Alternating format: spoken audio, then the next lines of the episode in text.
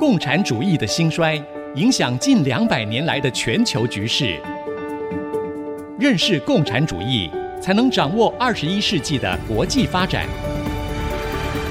全球视角大历史观点，欢迎收听《共产世界大历史》，吕正理说书。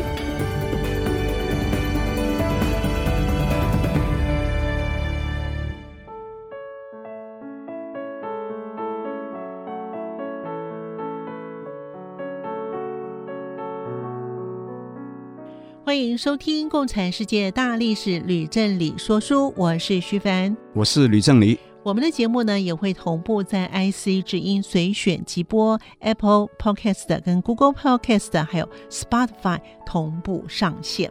我们今天要讲到的是第八讲喽，普法战争跟巴黎公社事件。老师，我们上次呢谈到了普法战争哦，就是铁血宰相俾斯麦哦。那这个普法战争跟巴黎公社的事件。这两件事情在历史上究竟到底有多重要呢？我们的说书节目主要是叙述跟共产世界有关的故事。是。那么，如果从这个角度看啊，重要的其实不是普法战争，嗯，而是巴黎公社事件。哦。不过，由于普法战争发生在前，才有巴黎公社事件发生在后。嗯。这两个无法分开。是。所以，我们如果不从普法战争开始讲，那听众就一定不明白巴黎公社事件究竟是什么回事。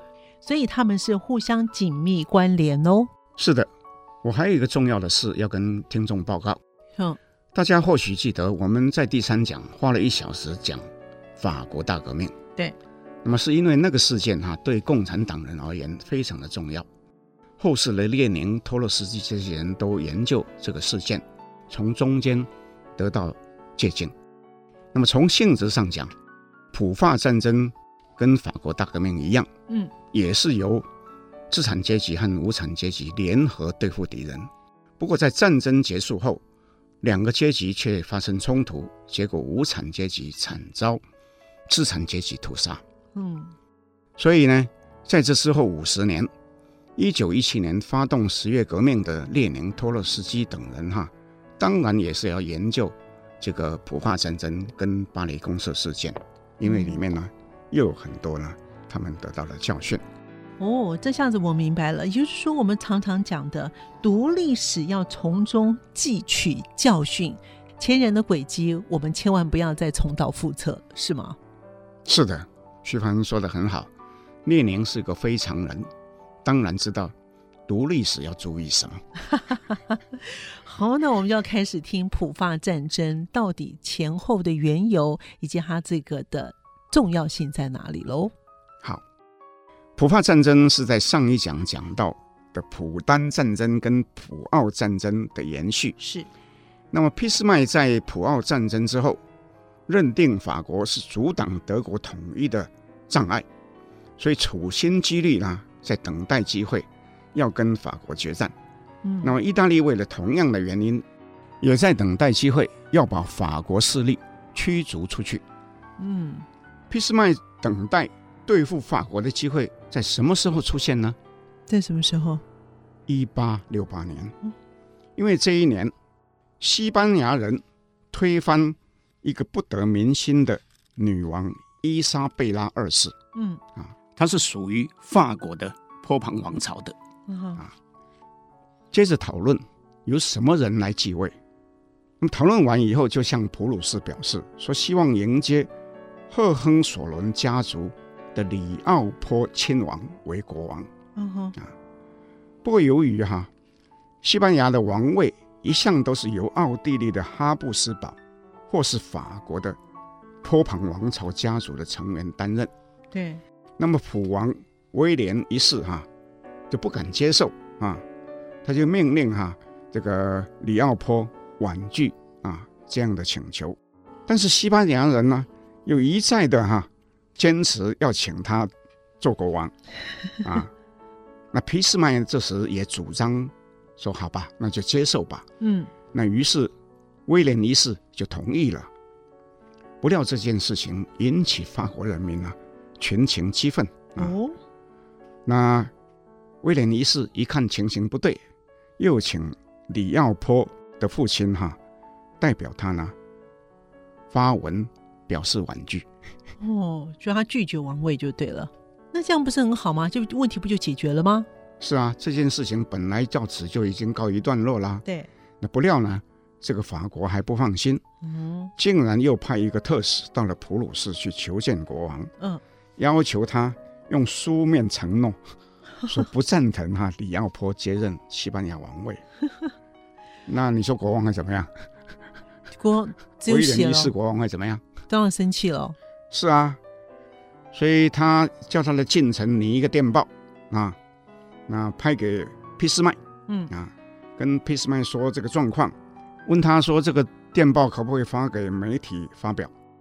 那俾斯麦当时哈、啊、正在跟毛奇和一些将领哈、啊、在吃晚饭，嗯，他收到电报以后就随手就改了几个字，然后呢就交给媒体。那改了些什么字？根据那个毛奇后来的说法，嗯，威廉一世的电报原稿原来是这个语气很温和的哈。不过被俾斯麦改的就有一些火药味了，所以到了第二天，德国人读了报纸以后，嗯，都认为法国啊对这个普鲁士王哈、啊、无理。那么法国的国会议员读了以后，却认为呢，法国是遭到了侮辱哈、啊，嗯，就暴跳如雷哈、啊，对，就不久以后哈、啊，就通过决议哈、啊，向普鲁士宣战，普法战争。于是就爆发了。哇，俾斯麦真是厉害，他改几个字就引发战争了，那是厉害的不得了啊！这个俾斯麦啊，真是不怀好意。我猜他等这一刻等了很久了，是不是？是啊，俾斯麦蓄意挑起战争，等的就是这一刻。他立即啊，请威廉一世御驾亲征，嗯，下令动员八十万人进军。哦，那么这时候啊。德意志南部的各邦哈也决定参战，啊，那么到了九月初，两军会战于色当，那么毛奇率领普军大败法军，俘虏了十万人。哇！连拿破仑三世本人和法军统帅麦克马洪也都被俘虏。的确厉害，嗯，哎呀，这下子呢，法国完蛋了。老师，那法国的国王跟元帅啊，还有十万部队都被俘了，这下怎么办呢？是不是他们就投降了呢？法国人哪有那么容易就投降了？那么，法国人虽然惊慌，但是决定成立一个国民议会，恢复共和体制，选出一个老政治家提耶尔为国防政府的执政。嗯，这时候。著名的这个极左派社会主义者布朗基也回到巴黎，呼吁国人起而保卫国家。嗯，又协助政府招募工人和平民，成立了一支三十万人的国民自卫军。哦，那不错。啊，是，最终他们就守住了被围困的巴黎。老师，我对于布朗基好像有点印象。是啊，我们先前说过，他是个。啊，重要的人物是，因为在一八三零年代哈，这个欧洲各国的革命，那么布朗基曾经在一八三九年，那么这个在巴黎领导五百多个革命暴动啊，被镇压，嗯，后来又屡败屡战，被捕了好几次哈，嗯，那又逃脱了啊，那这时候又出来了，三十万的国民自卫军守住了巴黎，那后来呢？那到了第二年春天，那么两国就达成停战协议。嗯，那法国同意赔偿五十亿法郎。五十亿法郎哦。是啊，其实钱不是那么重要，更重要的是，是法国被迫哈、啊、割让亚尔萨斯和洛林两个省，这对后来的法国人啊，那真正是非常的痛。哦，也是造成这个法国跟德国人呢，后来几十年哈、啊。互相仇视的一个很大的原因。那么这时候，德意志南部的各邦终于也同意要尊奉威廉一世为王。嗯，那威廉一世于是在巴黎西郊的这个凡尔赛宫内宣告成立德意志帝国，同时举行就任皇帝大典。那德国就此同意。我要请各位听众注意，德国皇帝即位的加冕大典是在巴黎的凡尔赛宫举行的。徐凡，嗯，如果你是法国人，你有什么感想？那当然没有办法忍受喽。是啊，法国受到这样大的侮辱，跟德国之间的仇恨哈、啊、就无法化解，所以呢，也埋下了日后第一次世界大战的原因。哦，法国战败，那意大利一定很高兴了，是不是也会趁机出兵呢？那是当然。普法战争一开始，那法国就把罗马的驻军全部撤回。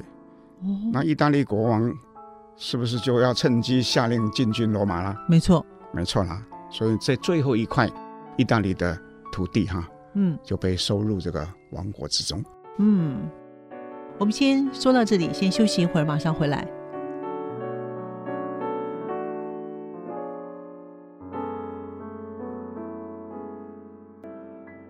您现在所收听的节目是《共产世界大历史吕正理说书》的节目，我是徐帆，我是吕正理。那请问老师，巴黎被围右派的政府跟左派的组织的国民自卫队，他们怎么合作？他们还有互信吗？巴黎被德军包围的时候，那事实上是蛮诡异的，因为当时保守派他不但控制了国民议会，又占据了政府所有的要职。嗯，那么相对的，国民自卫军的指挥权大部分是落在布朗基派的激进社会党员当中。嗯、啊，呃，大家都知道，布朗基在过去四十年里面，无时无刻哈、啊、不想用暴力手段推翻政府。又有很多次入狱又出狱啊，那提耶尔和保守派对这个事情是心知肚明，却不得不哈、啊、把这个枪械大炮都交给国民志愿军。嗯，可是只能在暗中哈、啊、戒备提防哈。嗯，那从另一方面看，那布朗基派也不敢忘记，在一八四八年法国资产阶级政府在国民工厂。工人的六月起义事件当中呢，屠杀了数千名工人的往事啊。哦，没错，是不是很诡异啊？没错。所以马克思在普法战争一开始，他就曾经两次哈，以国际工人协会的名义哈发表文章，对左派人士提出警告。嗯，他说，法国工人阶级正处于极大的困境。因为既不能在大敌当前的时候推翻政府，那又要小心避免被政府欺骗，但是马克思也提不出什么样具体的办法。嗯，那真是左右为难啊！那要怎么解决呢？那巴黎围城的后期哈，那其实气氛就更紧张了。嗯，因为提耶尔代表政府跟俾斯麦谈和。那社会党人却说磨合就是卖国，坚决主张要对普鲁士继续作战。嗯啊，不过国会到了最后还是通过合议啊。那不仅是这样，国会议员也有人提议说，政府在签订合议以后，应该要停发国民自卫军每日的薪饷。嗯，所以士兵怎么办？那一定很生气啦。是啊，士兵们。既惊且怒，哈哈，嗯，那就逐渐失控了啊。那布朗基于是在这时候发出一份有关武装起义的指示的一个文件，嗯，里面详细的讲说要怎么样子发动革命，怎么样在巴黎进行巷战，怎么样子建立一个无产阶级专政的政府。所以他在这一篇里面都写的非常的清楚。是，可是毕竟哈，那个提耶尔是一个老政治家，老谋深算啊，他就先下手为强，嗯，出其不意，趁布朗基不备的时候啊，就派人把他逮捕，囚禁起来，那、哦、同时下令要强制收缴国民志愿军手中的武器和大炮。哇那布朗基被捕之后呢，国民志愿军跟巴黎公社群龙无首了。那他们会同意缴出一些枪械啊、大炮吗？当然不可能。政府在收缴枪炮的时候，遭到强烈的反抗，内战立刻就爆发了。这时候，政府军大部分都还在德军的俘虏营中，不是说有十万人被俘吗？对，啊，所以 Thiers 所属的军力非常的单薄，根本没有可能跟国民自卫军对敌。对，所以他只好率领一些人逃离巴黎啊，就把政府迁到凡尔赛宫。那凡尔赛宫是在这个巴黎的西郊，嗯，不是在巴黎市内啊。嗯、去过这个巴黎游玩的人啊，一定都知道。嗯、是 OK，所以巴黎市民这时候就举行投票，那么像一七八九年法国大革命的时候一样，成立。巴黎公社，各位注意，巴黎公社是这时候才开始成立的啊。那他们又选举缺席的布朗基为议会，那布朗基在牢里不是吗？对，没错。所以他们还选他做主席啊。那么这些人呢，又跟提尔谈判，要求释放布朗基。嗯，那提尔是个老狐狸。他表面上假装跟巴黎啊方面谈判，实际上心里早就决定，无论如何都不肯释放布朗基。哦，所以巴黎公社就群龙无首，他自然他的决策就迟缓。嗯，不，他仍然每天发布新的法令，啊，进行一些社会改革，比如说啊，接管的私营企业，给予妇女参政权，那抚恤伤亡将士的遗族等等啊。那巴黎公社又仿效当年法国大革命的时候，成立公安委员会，啊，把这个原来的政府官员、资产阶级，还有一部分市民都逮捕入狱，或是处死，没收他的财产。哇，是不是剧本差不多一样？对，这样看起来，法国大革命的历史又重演喽。是的，嗯。不过这时候有一件事情。跟当初法国大革命是完全不一样的。嗯，各位不要忘记，德国的军队还在法国境内。哦，对，嗯，而且 Thiers 在弹劾的时候，已经跟俾斯麦建立了交情。所以，虽然德国宣称在法国内战的时候，他要保持中立，那俾斯麦在暗中啊。是应这个 Thiers 所请，迅速下令释放法国的战俘十万人。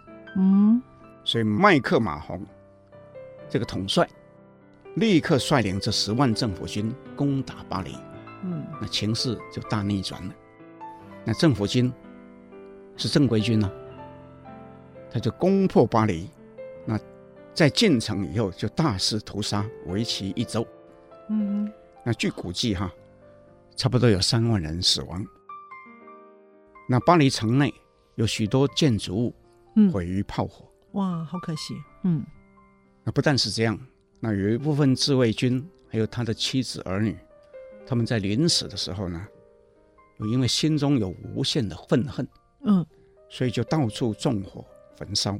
哇，那到最后哈，世上巴黎只有少数的古迹哈。像巴黎圣母院啊，是幸好留存到今天。嗯，其他都被破坏了。哇，哇，那真是惨呢。是啊，我也认为很惨。嗯，我这里说一个题外话。嗯，那在去年哈，这个全世界新冠肺炎大流行之前哈，对，台湾很慌到欧洲旅游，是不是？是，也有很多人到巴黎嘛。嗯。那么回来的人都说，那巴黎漂亮的不得了，有蓝天白云，阳光灿烂。嗯，不过我有一次跟一群朋友聊天，嗯，谈到巴黎，是，嗯，我说这城市呢，其实有一些阴暗面，因为呢，各位听众前面几讲可以算哈，在八十年内哈，发生过三次的大屠杀。对，第一次是法国大革命。是。一七八九年，嗯，第二是是刚刚讲布朗基。第二件是一八四八年发生的国民工厂工人六月起义被屠杀。第三件就是我们现在正在讲的巴黎公社事件，那死了更多人。嗯、是啊，嗯。但我必须指出，这三件事都是法国人杀法国人，并不是什么别的国家的人来杀法国人。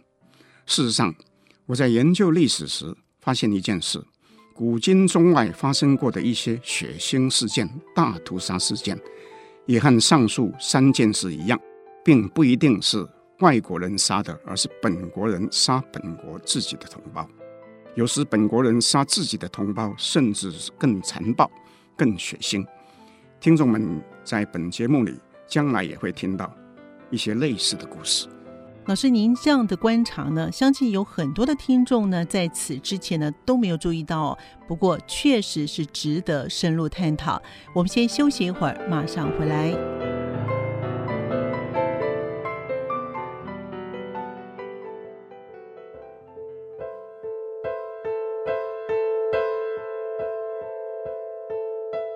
欢迎您收听《IC 之音》共产世界大历史吕振理说书。老师，我们刚才前面谈到了巴黎公社的事件，它发生的时候，马克思跟恩格斯能够帮上什么忙吗？那是两个人都隔着海住在英国，嗯，对这个事件直接帮忙那是不可能的。不过，如我刚刚所说，马克思曾经以国际工人协会。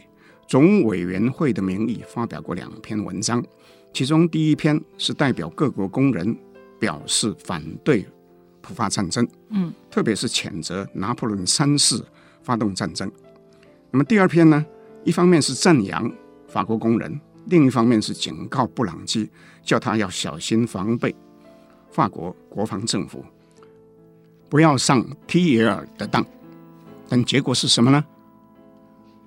巴黎公社事实上是从一八七一年三月成立，嗯，到了五月就被消灭了，嗯，总共只存在短短七十二天。哇，它只存在短短的七十二天，真的很短呢。嗯，那马克思对于巴黎公社事件，他会有什么样的评论吗？虽然时间很短，但在马克思跟恩格斯以及日后其他共产世界的领导人的眼中，嗯。这个意义是非常的重大。嗯，怎么说？马克思为此又撰写了一篇法兰西内战的一个论文啊，同样用这个国际工人协会总委员会的名义发表。嗯，那其中赞扬说，工人的巴黎及其公社将永远作为新社会的光辉先驱，受人敬仰。嗯，啊，反过来，他批评那些。啊，提尔那些人，那些杀害他的刽子手们，已经被历史永远钉在耻辱之柱上面。哇，听起来马克思非常愤怒哎。是啊，那是当然。马克思虽然早就对法国工人提出种种的警告，最后却只能眼睁睁地看着悲剧上演。嗯，所以他的心中的愤恨哈、啊，你可以想见哈。对。所以刚刚他我讲他写的那一篇。法兰西内战文章里面出现很多谩骂、污蔑提尔和其他法国官员的字眼，被认为是马克思发表过的文章里面呢最情绪化、嗯，最不客观的一篇。嗯，那马克思对于巴黎公社本身是不是也有评论呢？有的，马克思在文章中里面也指出，巴黎公社的主事者在整个事件中。犯了很多致命的错误，其中最大的错误就是他们本应该哈趁着提尔和他的那些地主所组成的议会啊没有防备的时候，应该立即进军凡尔赛宫啊，一举把他们消灭，却浪费很多时间在选举、在开会以及和人敌人谈判，叫他们呢释放布朗基的条件等等。结果就是中了这个提尔的缓兵之计，嗯，所以大会呢叫做后悔莫及。嗯，那么恩格斯也指出啊，那么公社呢其实明明已经控制了当时的法兰西银行，对，那里面有数十亿法郎的钱呐、啊嗯，就不知道要派军去保护哈、啊，把那个钱呢拿来用啊。总之呢，马克思跟恩格斯都认为巴黎公社同时犯了很多错误，而最大的错误就是对阶级敌人哈、啊、过于宽大，所以日后啊，领导十月革命的列宁、托洛斯基啊、嗯、这些人都同意那样的评论，嗯，并且自称啊，从研究巴黎公社的事件中哈、啊。也吸取了很多的教训。那刚才老师您有说到好几次，马克思以国际工人协会总委员会的名义来发表文章，那它是一个什么样的组织呢？我谢谢你，这是个很重要的问题。嗯，我所称的国际工人协会哈，嗯啊，有一个比较通俗的名称叫做第一国际。嗯啊，那我相信很多听众哈。啊、呃，也听过，除了第一国际，还有第二国际、第三国际，甚至还有第四国际那样的组织哈。那么，其实这些都是在第一国际之后哈，几十年间呢陆续成立的哈，而在这个共产世界的历史里面都占有非常重要的地位。嗯。不过我今天只能稍微向听众提起有这些组织，那至于详情哈，只能等到以后哈，在节目里面哈再讲。那么今天的重点呢，我们还是要讲啊，第一国际。嗯，啊，第一国际呢，主要是欧美的一些国家，比如说英国、德国、法国、意大利等等国家啊，里面一些从事社会主义或是共产主义工人运动的组织，它联合成立的。它成立的时间是在一八六四年，也就是在巴黎公社事件之前七年。那么这是一个世界上最早出现的国际工人组织。他之所以成立，那说明了一件事，什么事呢？就是说，马克思在伦敦买手写他的《资本论》的十几年间，哈，整个欧洲的社会主义工人运动已经加温茁壮起来了，所以才有可能成立这样一个国际性组织。嗯，那是不是也因为欧洲的工人的人数越来越多了呢？啊，没有错。那么由于欧洲各国的工业哈持续的迅速发展，所以工人的数目也迅速增加。嗯，到了一九六零年代哈，已经有了两千万人了。哦，这么多了。所以呢，工人运动啊，当然是啊开始呢蓬勃发展。嗯，那么第一国际成立的目的，就是希望这许多工人组织之间能够互相支援，嗯，互相合作。以采取行动，共同对抗财雄势大的资本家。那老师，那么马克思在第一国际里面，他是什么样的地位？他扮演什么样的角色呢？那第一国际既然是由不同国家的工人团体所组成的，嗯，那这些团体又各自有各自不同的主张，是，所以马克思加入之后，虽然被选为其核心机构总委员会里面的一个委员。又受托草拟组织章程，又兼德国的通讯委员，但我们只能说他是有极大的影响力，但是不具领导的地位啊，也不能代表所有的人。那么事实上，第一国际成立的时候选出的主席叫做奥泽尔 （George Auger），嗯，他是当时英国工人联合会的主席。他对马克思的理论和主张啊，就很有意见。哇，越来越精彩了哈！我们先休息一会儿，马上回来。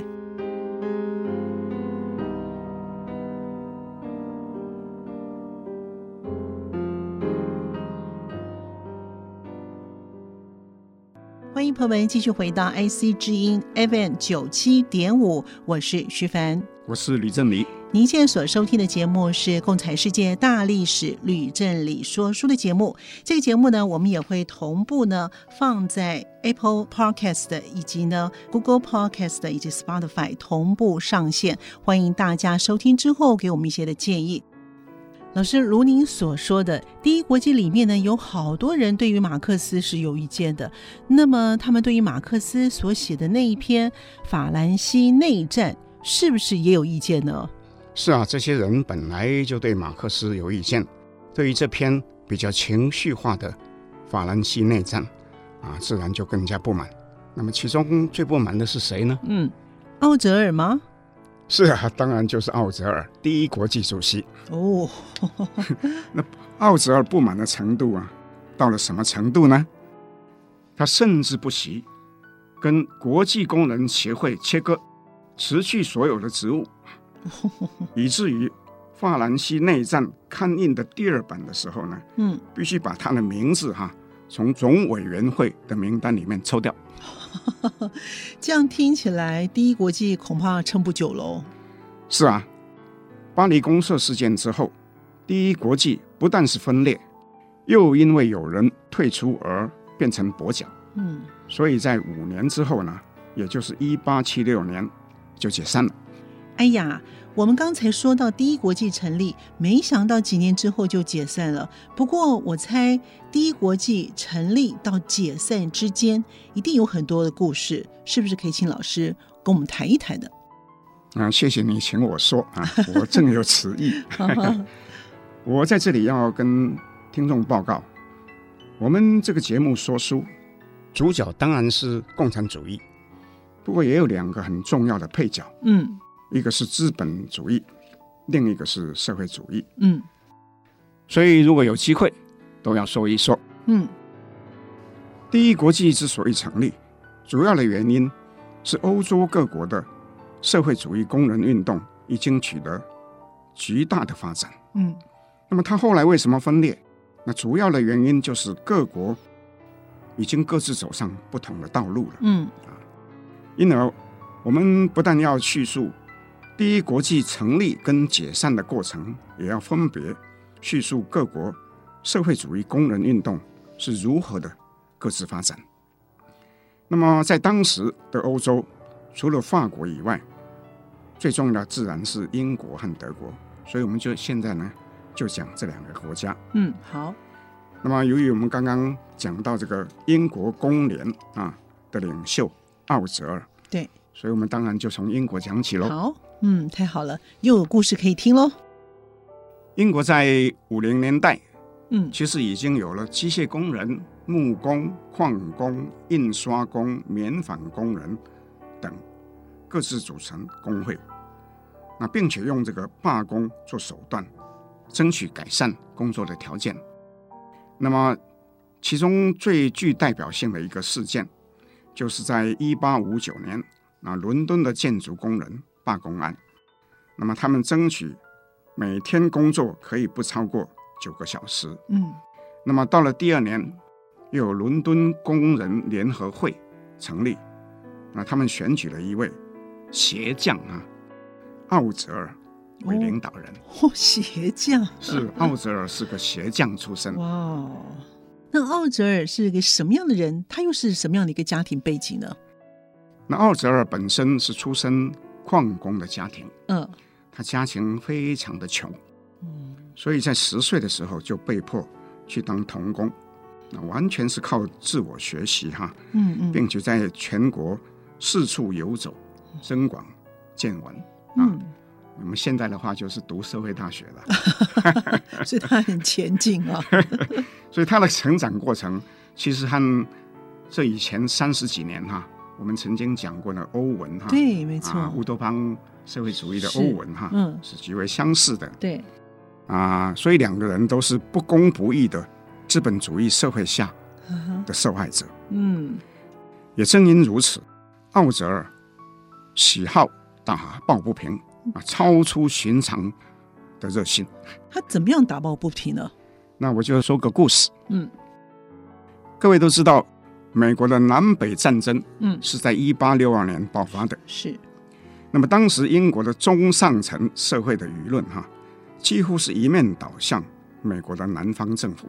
嗯，那有人甚至倡议说要派兵去协助南方推翻美国的北方政府。嗯，当时奥泽尔却领导工联，坚定的支持林肯解放黑奴。哦。是不是与众不同啊？对，真的果真与众不同。嗯，不过他并不孤单，因为当时英国也有一位非常著名的思想家，叫做约翰米尔啊，嗯、叫做 John Stuart Mill，嗯，啊，人称叫做小米尔啊。他对英国一般的舆论哈、啊，也表示不能理解，嗯、认为太偏狭了。嗯，啊，他呼吁大众说要支持美国正在发生的正义事业。哎，他把林肯做的事情叫做正义事业。嗯，嗯啊，所以到最后，英国的舆论终于转向。哦，啊、嗯，那小米尔后来说，英国的舆论哈，使得许多美国人产生了仇英的情绪啊。如果不是工人阶级和少数的知识分子挺身而出哈，嗯，那么大不列颠在美国人的眼中哈，将是永远可憎的对象。所以还好有这两个人。哇，这个奥哲尔跟小米尔，他哎，他们两个实在是令人敬佩喽。是啊，我也很敬佩啊。嗯、不过关于小米尔，我也要补充一下。那么小米尔是至今受人尊敬的一个英国思想家、嗯，哲学家，嗯，兼政治经济学家。嗯、那么他曾经写过一本书，叫做《论自由》啊，哦、那是至今呢都是名著啊。嗯，因为其中讨论的跟自由相关的权利、义务，嗯，还应该有的限制。哦、那是不是很重要啊？对，没错。所以这本书呢，对后世有很大的影响。嗯，那么当他和奥泽尔两个人发现社会上的主流的舆论的风向哈，跟自己的意见截然相反的时候啊，竟敢公然哈啊与之对抗啊，嗯、那当然是令人非常的敬佩的哈。嗯，啊，因为这不但是要有独立思考的能力，对，也需要有。道德勇气，是不是？的确是，的确是。嗯，我记得我在高中的时候读孟子，那么其中有一句“自反而说，虽千万人，吾往矣”，那就是这个意思哈。嗯，啊，是不是非常的有气概呀？对，其实也就是说呢，在不同的国家当中，在不同的时代，都有这些人会出现哈。对对，嗯。那么英国的工联跟奥哲尔。老师是讲完喽？嗯，是啊。那德国的社会主义的工人运动，是不是也可以请老师为我们说明一下？说到德国的社会主义工人运动，嗯，重点在一个人，叫做拉萨尔，嗯，叫做斐迪南·拉萨尔。那拉塞尔是什么样的人呢？老师，拉塞尔和马克思的家世哈、啊，跟他的生平啊，是非常的相似。是哦，他们都是犹太裔的德国人。嗯啊，出生在富裕的家庭，也曾经在柏林大学就读，嗯，而醉心于黑格尔的哲学。那他也曾经流亡巴黎，又在那里参加了共产主义者同盟，嗯，是不是几乎一样啊？没错，没错，很像。嗯，那么拉萨尔事实上对马克思是非常的敬佩的哈，那自称。是以马克思的理论为师啊，哦，对他敬畏有加，嗯，所以两个人之间呢，常常书信往返啊，并且曾经互访。可是他们的关系哈、啊，并不亲密。哎，为什么？那么，因为马克思发现拉萨尔并不是真正的共产主义者，而是提倡一种叫做国家社会主义。那么，拉萨尔后来。获准回到柏林，并且在一八六三年五月创立了一个全德意志工人联合会。嗯，那么它的宗旨是什么？就是说要以和平、合法的手段去推动普选制度。他主张所有成年的男子哈，不论出身高低跟财富的多寡，都一样有参加普选的权利。那这个他跟马克思的激进的手段好像不太一样哈、哦。是啊，那拉萨尔也曾经写过一封信给恩格斯，嗯，在其中这样说：“我从来不曾看见有什么东西比立宪主义更荒谬、腐败、更不想可行。我的结论是，没有比君主制度更具有未来性、更加有利。不过前提是他必须是下定决心。”转变为社会主义的君主制，若能如此，我愿为骑马前卒。嗯，哎，他这样的话跟马克思是真的不太一样了哈。是啊，他是与众不同。嗯，他所讲的呢是一种叫做国家社会主义。是，也因为如此，拉萨尔的主张啊引起俾斯麦高度的注意。哦，他亲自写信邀他秘密会面啊，不止一次。嗯，那俾斯麦当时呢正千方百计想要统一德国，他认为拉萨尔能够帮他达到了目的。所以有人认为啊，拉萨尔创立工人联合会可能是获得俾斯麦的默许。哦，那这样的话呢，他既然有俾斯麦从旁拉一把，那拉塞尔的行情就必定看好喽。那是啊，不过很可惜哈、啊，拉塞尔不幸在三十九岁就死掉了。哇，他的死因哈、啊，嗯，是因为跟人家决斗。嘿，啊，他是个书生，为了爱一个女人。跟他的情敌决斗，结果就被打死了。所以你知道吗？这个跟马克思就不同，因为马克思人家教他决斗，他都不干。但是这个拉萨尔呢，是主动找人家决斗，结果被杀死。他这一点没有马克思聪明哈。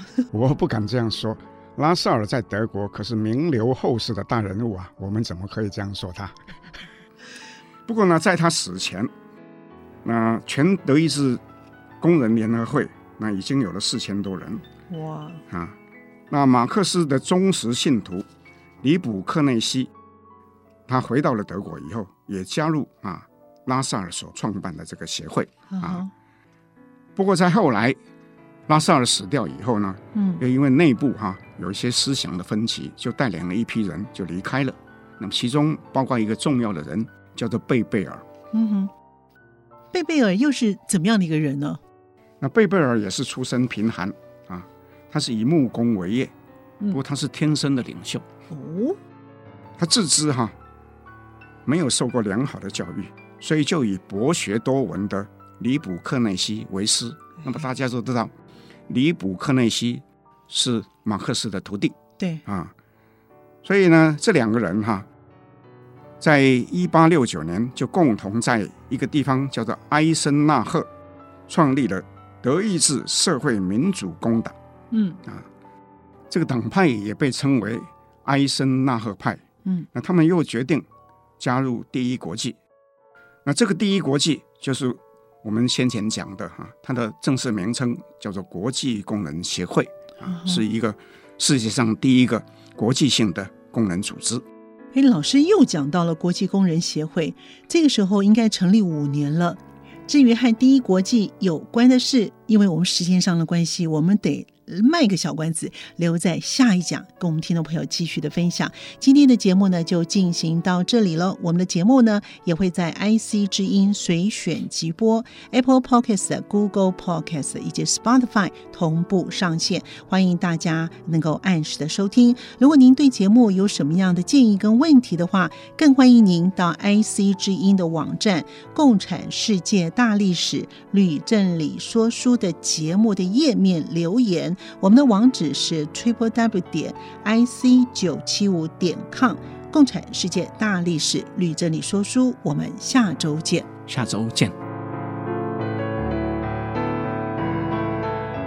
明白过去，才能洞悉现在，展望未来。共产世界大历史吕正理说书节目由公众小额募款所得赞助播出。